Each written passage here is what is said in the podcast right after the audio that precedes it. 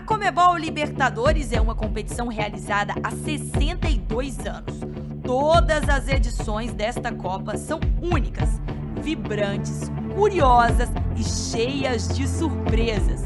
Por exemplo, você sabia que um dos campeões foi coroado como tal em uma das edições de Comebol Libertadores mais longas da história? Hoje, em um novo episódio do Sabia Não, repassamos o caminho para a glória eterna do Racing da Argentina na edição de 1967 da Comebol Libertadores. Bem-vinda e bem-vindo! Esse é o podcast da Comebol Libertadores.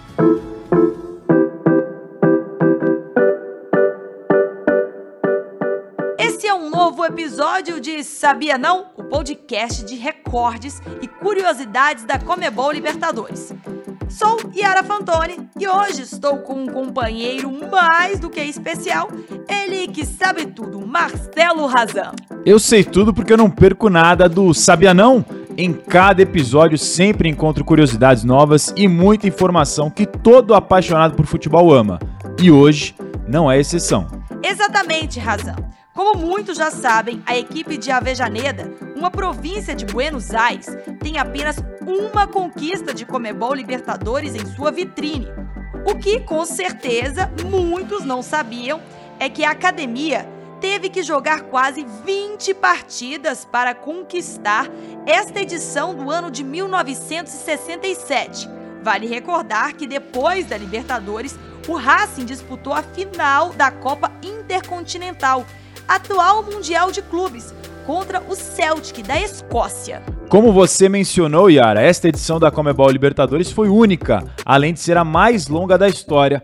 Naquela época, ainda era disputada no sistema antigo, que concedia dois pontos ao vencedor e um ponto para cada equipe em caso de empate. O mais curioso de tudo isso, Razão, é o número de jogos e pontos alcançados pelo Racing nessa edição. A equipe de Juan Pizzuti conquistou 32 pontos em 20 jogos, ou seja, para este número se tornar mais relevante, com o do formato atual do torneio, o Racing teria terminado a Libertadores com 46 pontos. Acho que podemos dar um pouco mais de contexto antes de continuar, dizendo aos nossos ouvintes como foi realizada a Comebol Libertadores naquela edição. Bora lá?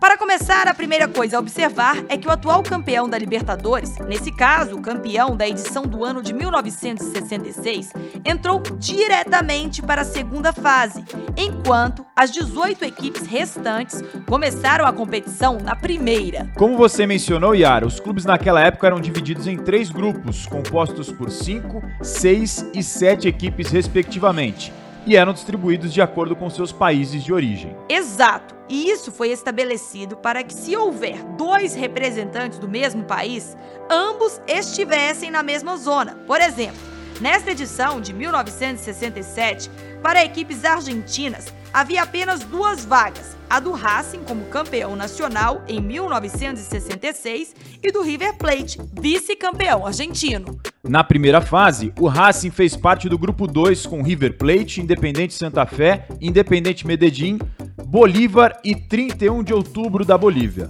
La Academia terminou como primeiro no grupo com 17 pontos e 29 gols em 10 jogos. Já na segunda fase, Penharol, campeão do ano anterior, se uniu aos classificados. Os sete participantes foram distribuídos em dois novos grupos, A e B. No grupo A, o Racing se encontrou novamente com o River Plate. Universitário do Peru e Colo-Colo do Chile completaram a chave. La Academia novamente terminou como líder do grupo, junto com o Universitário do Peru, ambos com nove pontos. O resultado os levou a disputar um jogo de empate, no qual o time argentino venceu por 2 a 1 e se classificou para a final, na qual enfrentou o líder do grupo B, o Nacional do Uruguai. Sim, o caminho para a glória eterna foi longo nesta edição da Comebol Libertadores. E mesmo que você não acredite, Razan, essa final também teve uma certa demora.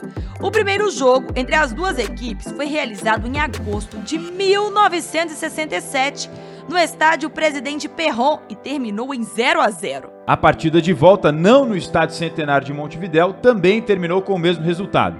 Você vai se perguntar: como essa questão foi resolvida, né? Isso mesmo, Razan. Foi necessária uma partida desempate em Santiago do Chile. O Racing abriu o placar aos 14 da etapa inicial, com João Cardoso. Antes do intervalo, exatamente aos 43 minutos, Noberto Rafa apareceu para carimbar o segundo. Vitor Espárrago descontou para o Nacional.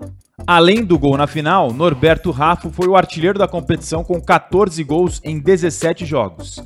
Em 114 partidas, o torneio teve um total de 356 gols, média de 3,12 por jogo. Que números!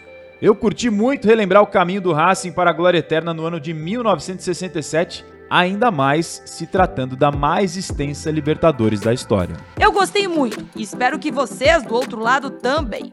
Convidamos todo mundo a seguir o conteúdo que produzimos nas diferentes plataformas da Comebol Libertadores e também para começar a seguir nosso canal Spotify para não perder os últimos episódios. Muito obrigada por estar aqui e nos vemos no próximo Sabia Não?